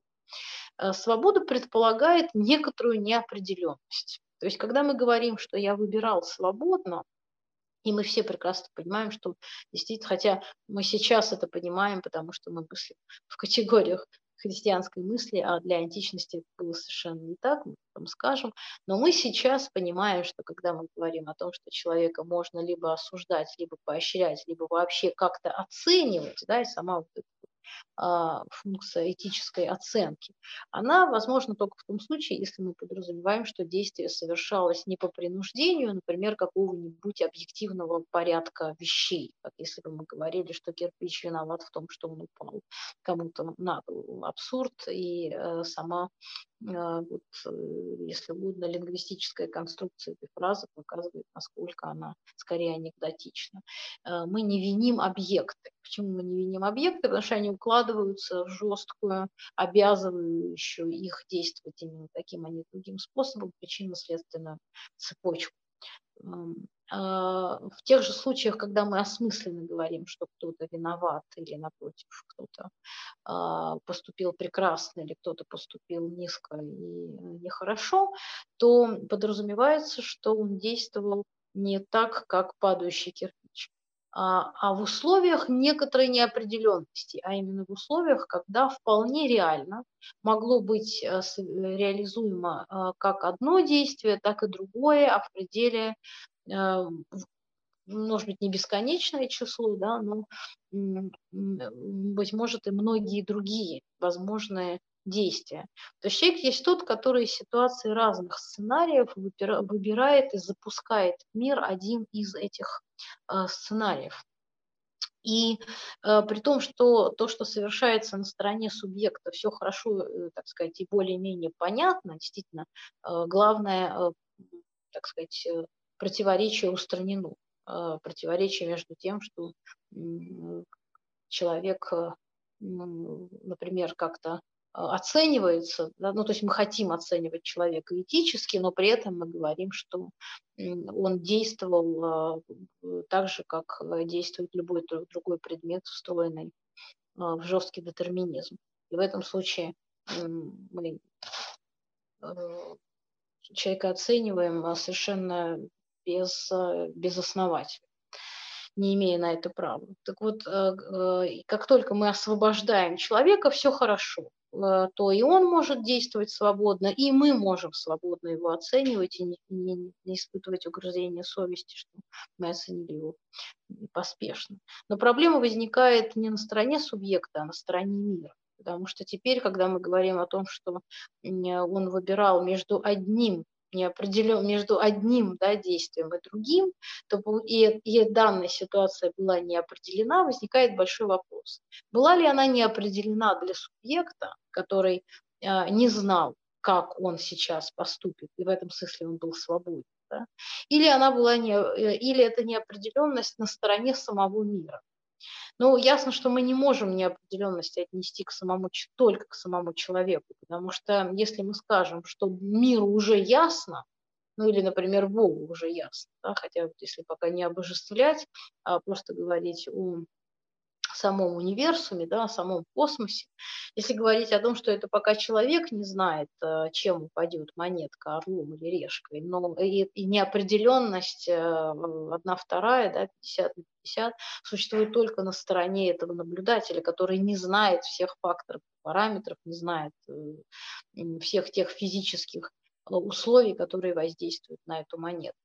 Но в ми, для мира, где все факторы именно такие, а не другие, никакой фундаментальной неопределенности, если не брать квантовую антологию, квантовые эффекты, да, оставаться в пределах э, вот, э, классической картины мира, то для мира в целом никакой фундаментальной неопределенности не существует. И всякий объект э, может э, и оказывается да, только в одной единственной точке, в которой он только может оказаться. Но если мы рассуждаем так, тогда мы решаем субъекта некоторой свободы. Потому что когда субъект принимает решение, закажет он сейчас э, апельсиновый сок или яблочный, э, то ну или в какое-то более а, сложное этическое действие совершит, то, строго говоря, мы должны допустить онтологическую неопределенность, потому что от его решения зависит, каким будет мир в следующее мгновение. Э, будет ли этот мир продолжаться в таком своем состоянии, что в нем некто выпивает э, стакан апельсинового сока, или э, является ли этот мир таковым, что в нем некто выпивает стакан яблочного сока. И это совершенно разные миры.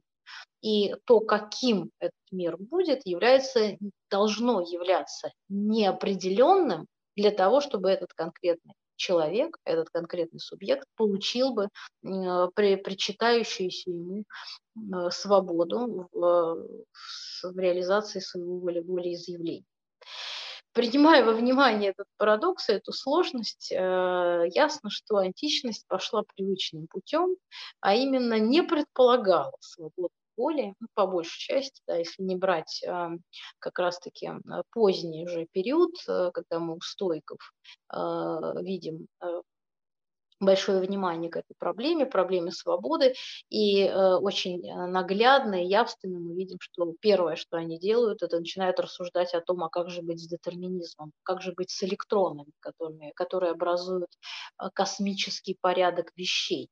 Э, э, устройства самой природы и говорят, что да, электрон вроде бы совершенно детерминирован, но кое-где он отклоняется. И только сказав, что кое-где он отклоняется, то есть по большому счету введя небольшой квантовый эффект в природу, стойки допускают, что человек свободен. Но до стойков магистральной линии античной мысли является некоторая невозможность двигаться в направлении с свободой человека, как этического существа именно в силу того, что античная мысль не готова внести неопределенность внутрь мироздания.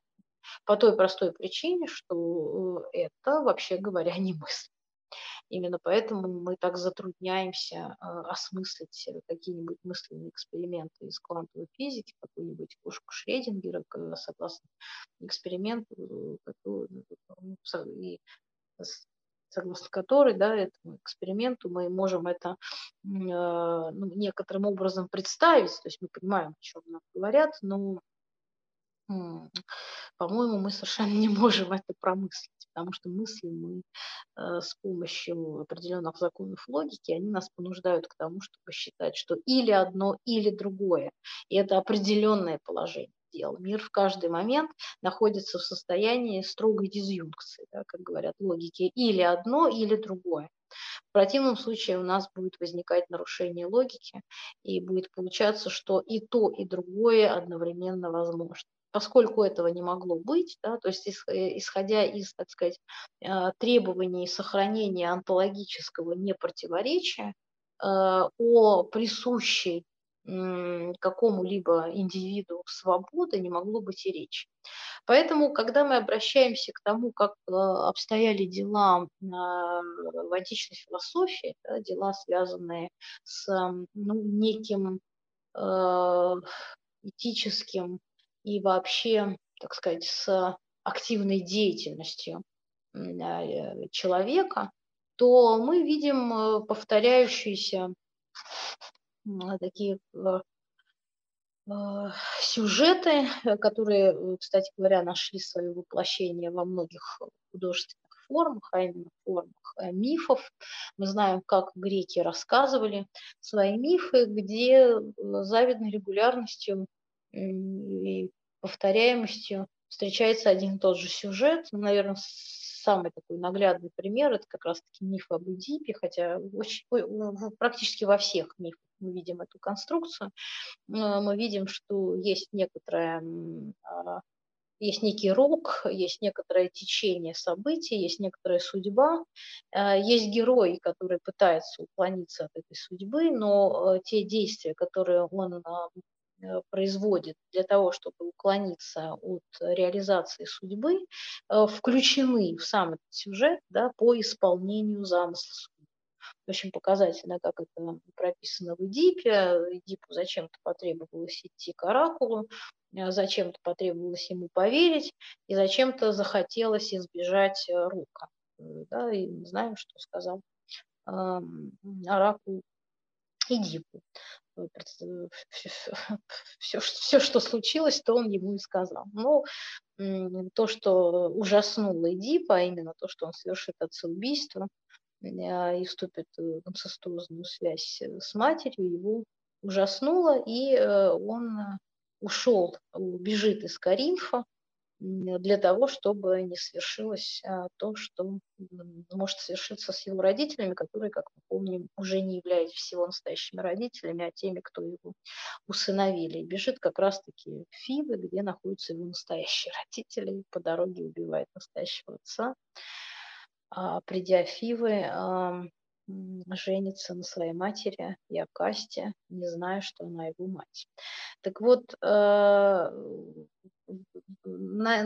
в том числе и, ну, мы знаем, как рассказывался этот э, миф, он рассказывался очень долго, там же много, так сказать, эм, сюжетных э, кругов, и поэтому практически каждый сколько-нибудь такой объемный греческий миф делился потом на циклы, но э, вот этот вот фиванский цикл, так называемый, да, самый известный в истории, но и в, э, в прочих циклах э, повторяется вот этот механизм действия, только они не являются дополнительными да, к развертыванию судьбы. судьбы они являются тем, что предписано самой этой судьбой, то, что включено туда.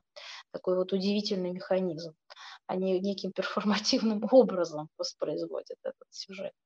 А, и все это совершенно не случайно с а, логико-философской точки зрения, потому что э, допустимы а, некоторую вот реальную свободу, а теперь мы понимаем, что скрывается за словами реальная свобода, а скрывается именно способность выносить некоторое неконтролируемое возмущение в ряды событий, в онтологические ряды событий, то есть привносить в мир новые состояния, каковых там э, ни, никаким образом не было. То есть по большому счету опять творить нечто из ничего. Вот э, сам этот э, механизм в силу своей парадоксальности невозможен. И коль скоро он невозможен, то говорить о свободе каждой отдельно взятой личности тоже э, не представляется возможным. Поэтому, но что происходит э, в христианской мысли?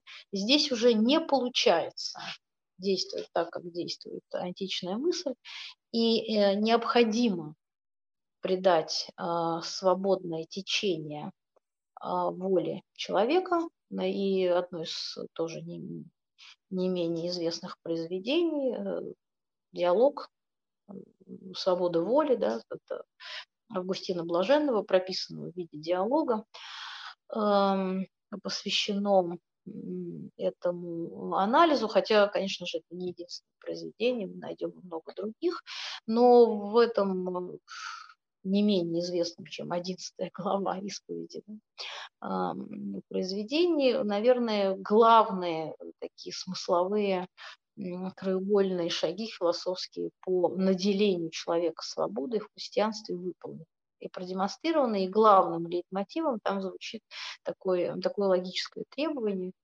согласно которому судить человека, оценивать его, да, судить, э, не обязательно значение осуждать, но том, собственно, э, христианской божественном смысле, в котором мы говорим о а, судилище некотором, да, судить а, Бога, э, судить человека как некое существо деятельное, можно только предварительно предположив и закрепив за ним некое свободное волеизъявление способность к, свободно, к совершению свободного действия. Из чего, э, разумеется, возникают дополнительные парадоксы, уже актуальные для самой христианской мысли. А именно парадокс того, что если мы э, отводим человеку э, вот эту вот роль и возможность свободно действовать, то в каком-то, в каком-то смысле творить историю, то трудность заключается теперь в том, чтобы понять, в каких э, отношениях э, поставленности в известность да, о действиях человека находится сам Господь Бог. Потому что если человек есть тот, кто свободно творит и вписывает новые события в мир, и то, то, с чем не могла мириться античность, то теперь получается, что если человек вписывает новые события в мир, то в каком-то смысле теперь на место незнающего да, мира помещается Бог. Теперь Бог не должен знать, какой же поступок совершит человек. Это один из самых тяжелейших парадоксов для христианской мысли, которая найдет какое-то свое такое катарсическое э, разрешение в, э, у Лютера, у протестантов, когда они в своей концепции предопределения скажут, что Бог все знает, это скорее мы не знаем, но независимо от того, знаем мы или не знаем, э, мы должны действовать так, как если бы никто не знал. Но это не менее сложное решение, совершенно такой своего рода легализованный а, парадокс, да еще и очень драматическое, но не просто логически а, трудно к осмыслению, оно еще и этически а, с трудом ложится на наши, так сказать, этические интуиции. У нас все восстает, чтобы это принять. Оно кажется нам несправедливым, как правило, мы так реагируем. Но э, истоки, так сказать, поиска подобных решений заключаются именно в, мучительном, в мучительной потребности уйти от вот этого неприятного парадокса, поскольку, наделив человека свободой, мы некоторым образом э, лишаем Бога важнейшего качества э, все, все, быть все знающим. Бог есть тот, кто всеведущ. И вот этой всеведущности мы его лишаем. Но несмотря на это, несмотря на эту тяжелую жертву, которую приходится христианству нести. Философская мысль решается на то, чтобы сказать, что человек свободен. И в той мере, в которой опять мы видим опять один и тот же повторяющий сюжет. Есть некто, кто выделяется из царства природы, э, которое существует по вполне себе детерминистическим законам. Если бы в мире не было бы никакого человека, то природа э, существовала бы как вот этот античный космос. Она бы себя повторяла бы и воссоздавала бы в тех же формах, в каких только она и может существовать. Но э, есть некто, внутри этой природы, Э, тот, который живет по совсем другим законам, по недетерминистическим законам. Поэтому он иной, он не э, соразмерен и не рядоположен природе, он выделяется из природы. Все, что делает христианство э, постоянно и регулярно, и систематически, да, эм, оно выделяет человека, этого агента, актора выделяет из порядка вещей, из порядка природы. Она постоянно наделяет его некоторыми привилегиями. Сначала это а, да, привилегия синтезировать время, а потом это привилегия а, быть историческим существом и творить э, каждое из событий своей жизни как совершенно уникальное. А теперь это еще и привилегия быть свободным, то есть э, из, э, изменять ряды составляющая а, не, не, ну, теперь уже историю мира, потому что эту историю творит человек. А, ну, так, наверное, последний сюжет я здесь проговорю, хотя я, наверное, не очень успею сказать все, что хотелось. Чтобы закончить э, с историчностью, с, с, с темой времени, историчности, тема свободы тоже вытекает а, и связана с ними. И четвертый шаг э, э, – это идея некоторой конечности этой истории. И э, той конечности, которая связана с, с свободным полаганием, присущим человеку. Мы знаем, насколько важен мотив эсхатологичности в в христианской мысли. Мы знаем, что, коль скоро да, э, христианство нам говорит, что мир возник, и поэтому потекло время, и поэтому есть история, но если он возник, то он и уничтожится. И, э, с одной стороны, можно сказать, что это просто логическое требование вот, э, некоторого завершения сюжета сюжета под названием «История развития творения». Но это не только логическое требование, требование того, что коль скоро то, что возникло, оно должно когда-нибудь э, исчезнуть.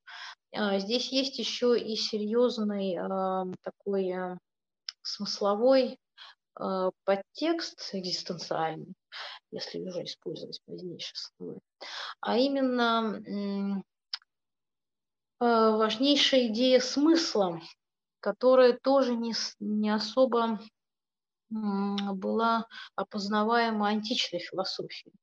Вот э, в христианстве появляется идея того, что э, то, что мы называем смыслом, а что мы называем смыслом? Ну, для, э, смысл не, не в смысле да, некоторого значения, не в смысле, когда мы говорим, что значением яблока является вот это яблоко, висящее на этой ветке, или значением понятия лошади является вот эта вот лошадь, а, висящая, ну, пасущаяся на лугу.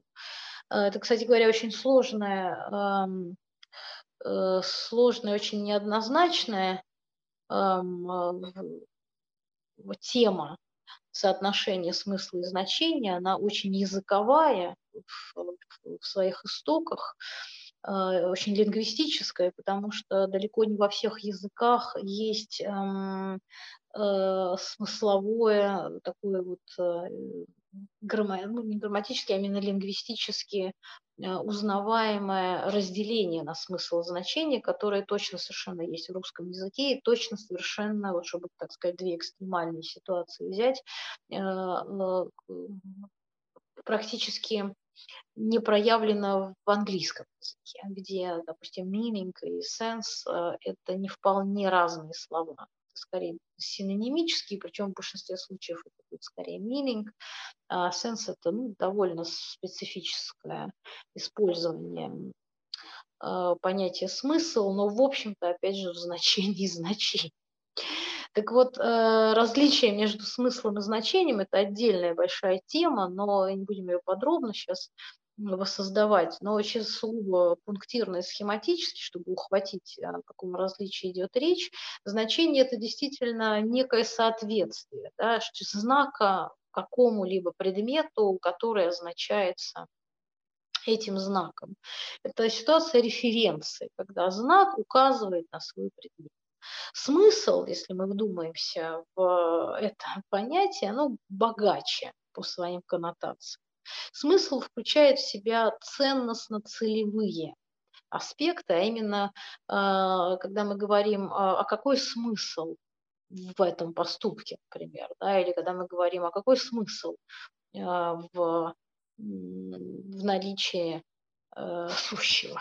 А какой смысл в том, что мир есть, а наоборот не, не есть? Хотя, в общем, это мы используем здесь, вопрос звучит довольно-таки метафизически и даже возвышенно, но, строго говоря, мы здесь используем вполне обыденное значение смысла, а именно смысла, который можно передать, э, кстати говоря, прибегать к помощи английского, скорее словом reason, да, то есть э, значение некоторого мотива когда мы говорим, каков смысл этого действия, каков смысл этого поступка, зачем мы это сделали, да, то вот э, именно это э, в таком своем статусе ну, смысловом, мы можем применять э, понятие смысла к большим философским вопросам, спрашивать, почему есть нечто, а не наоборот ничто, а каков смысл э, существования своего или существования вообще всего существующего.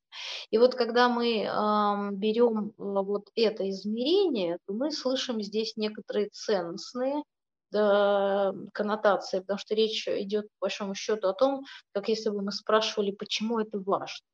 Чем ценно? Почему это ценно? Э, почему ценно то, что мир э, есть? Да и ценно ли то, что э, мир есть? И целевые как если бы мы спрашивали, во имя чего мир есть, почему он есть.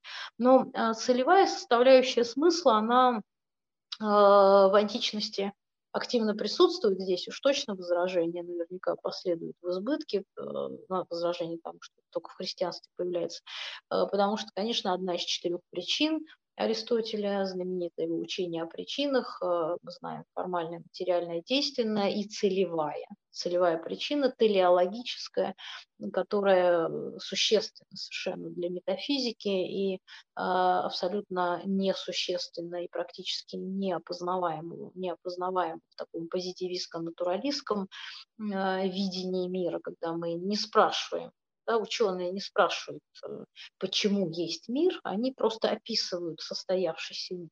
Вопрос о том, почему нечто есть, просто выходит за скобки, например, научного интереса и научной э, квалифи... ну, компетенции научной компетенции. Ученый находится в мире, описывает то, что в мире, но не спрашивает, почему оно такое, почему каждое состояние мира такое, а не другое, и почему оно вообще есть когда в то время как его вполне спокойно могло бы не быть.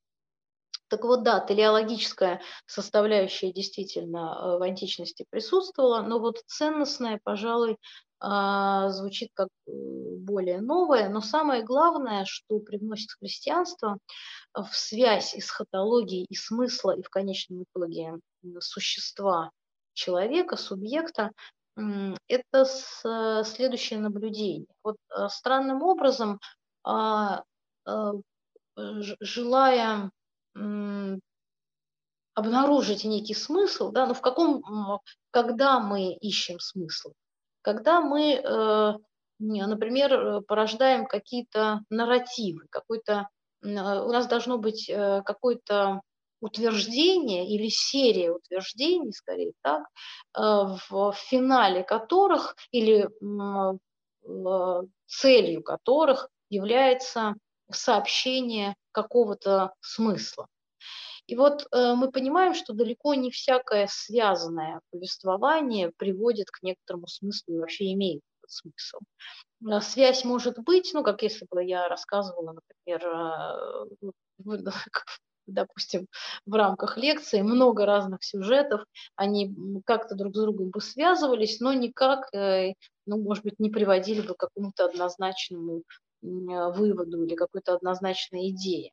Такое можно себе представить, но, может быть, с теоретическим материалом это чуть сложнее. Вот с какой-то простой житейской ситуации, когда вам э, кто-то рассказывает эм, или скорее даже не, не кто-то рассказывает, потому что вся жизнь состоит из таких вот связанных, но непонятно к чему ведущих э, событий. А вот скорее вот вам предлагается какое-то художественное произведение, э, кинематографическое или литературное, э, где что-то происходит очень связано с одним героем или несколькими ограниченными героями. Вот там в первой сцене кто-то встречает своего друга, во второй сцене там происходит покушение на одного из этих друзей, в третьей сцене они встречаются еще с кем-то, а в четвертой отправляются э, грабить банк. Э, и еще через какое-то количество вот таких же как бы связанных, но не очень понятно к чему приводящих, к какому выводу Э, сюжетных поворотов э, повествование заканчивается. И мы говорим, да, я отчетливо здесь вижу некоторую связь, но я не увидел смысла. Поэтому далеко не всякая связь приводит к смыслу. Удивительным образом для того, чтобы смысл появился, требуется разрыв, как минимум. Да? Одно из первых требований э, появления смысла – это не просто связь, это прерывающаяся связь.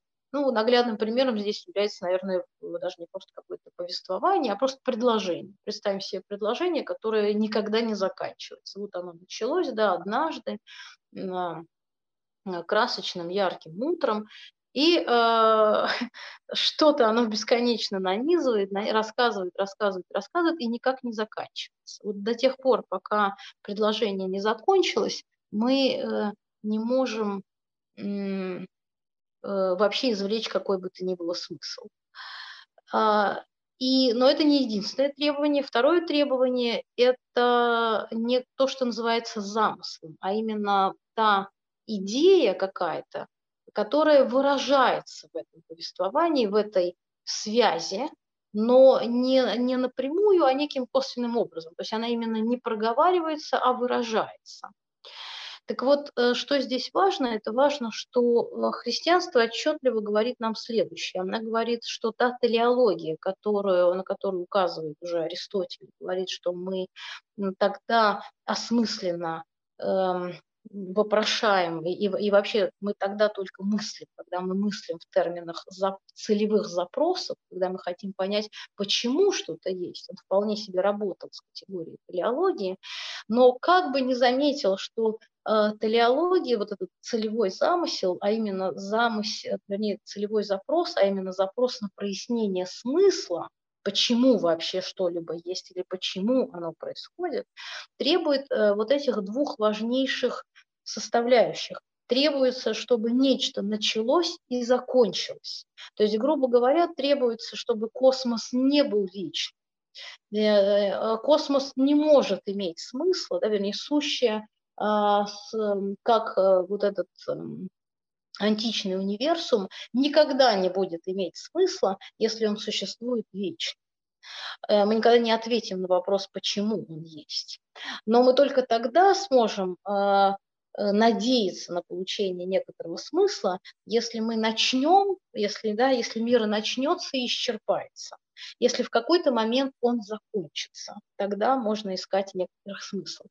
И э, то же самое с замыслом. Если в нем что-то будет выражаться, э, то, что напрямую не вычитывается, не присутствует э, в самих событиях этого мира, но как-то э, проявляется.